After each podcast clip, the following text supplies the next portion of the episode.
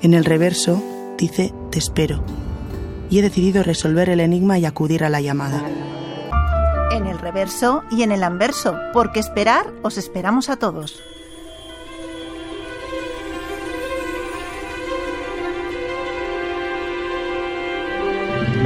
Y no hace falta que resolváis ningún enigma, solo con escucharnos tenéis una visión de todo lo que llega a las salas y plataformas, pero como siempre la decisión es vuestra. Comenzamos y no es una orden, es un deseo, que nadie duerma. ¿Qué tengo que saber yo? Yo no soy abogada. Ahora me voy a mi casa, ¿no? Me voy a mi casa. También fui informática y aquí estoy con mi licencia. Que nadie duerma es el último trabajo de Antonio Méndez Esparza. Con él y con su protagonista Malena Alterio charlamos de esta cinta basada en la novela homónima de Juan José Millás y con la que Malena conduce su primer protagonista en una carrera que la lleva directamente al Goya. Un thriller psicológico con dramas cotidianos de fondo que la hacen brillar con luz propia. Cambiamos de tono y de género. Cuando alguien está muy triste, imagina cosas y se hace cosas que no debería. Me tienes que creer. ¿Hola? Vean los hombres pájaros. Nos sorprendió con su ópera prima y lo ha vuelto a hacer con su segunda película. Por cierto, muy esperada, La Ermita, una mezcla de drama y terror sobrenatural con la que Carlota Pereda tiene un don, más allá del mundo que la envuelve, las leyendas, medium y espíritus para hablarnos de las pérdidas y segundas oportunidades. Carlota Pereda y Belén Rueda en un papel distinto totalmente a los hechos hasta ahora. Pasan por de película. ¿Qué tal, chicos? ¿Por qué les dais tantas cosas?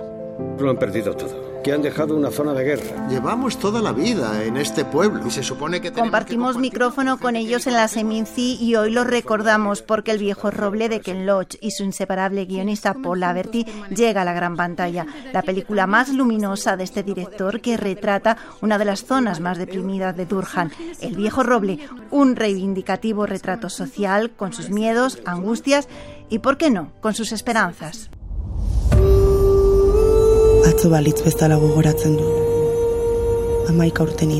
El Festival de Hamburgo premió El sueño de la sultana, también el de San Sebastián, con dos galardones, aunque su verdadero premio fue aspirar a la Concha de Oro, la primera película de animación en la historia del Cinemaldia. Dirigida por Isabel Erguera, El sueño de la sultana se inspira en un cuento de ciencia ficción que nos lleva a un viaje mágico por la India en busca de Leivilán, la utopía de las mujeres.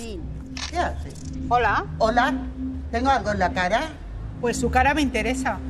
Tienes una cara triste. Fue la gran triunfadora de la Seminci. Laura Ferraz se ha convertido en la primera directora española en ganar la Espiga de Oro y lo hace con una película en catalán. Su título, La imagen permanente, una cinta diferente, muy radical, donde confrontan dos generaciones de una familia que igual te conmueve como te hace reír. Últimamente me está pasando una cosa muy rara, como que no diferencio bien los sueños de la realidad.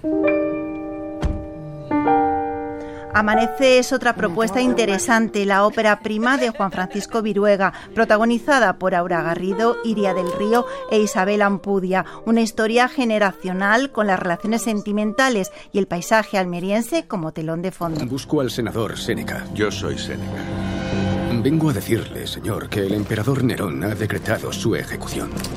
Quien da pronto da dos veces, no lo decimos nosotros, aunque nos lo aplicamos. Fue el gran filósofo Séneca, nacido en la Córdoba romana y cuya vida llega ahora a las salas. Séneca, una comedia negra sobre los últimos días del filósofo, el político, escritor y pensador al que da vida el actor norteamericano John Malkovich.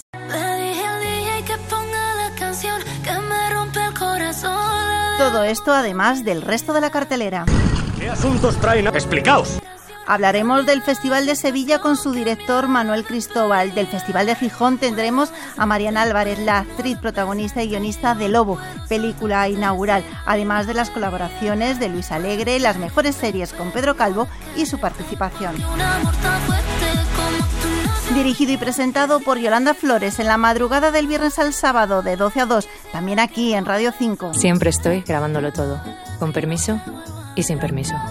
No hace falta, lo puedes volver a escuchar este sábado de 6 a 8 de la tarde y cuando quieras en nuestra aplicación RTVE Audio.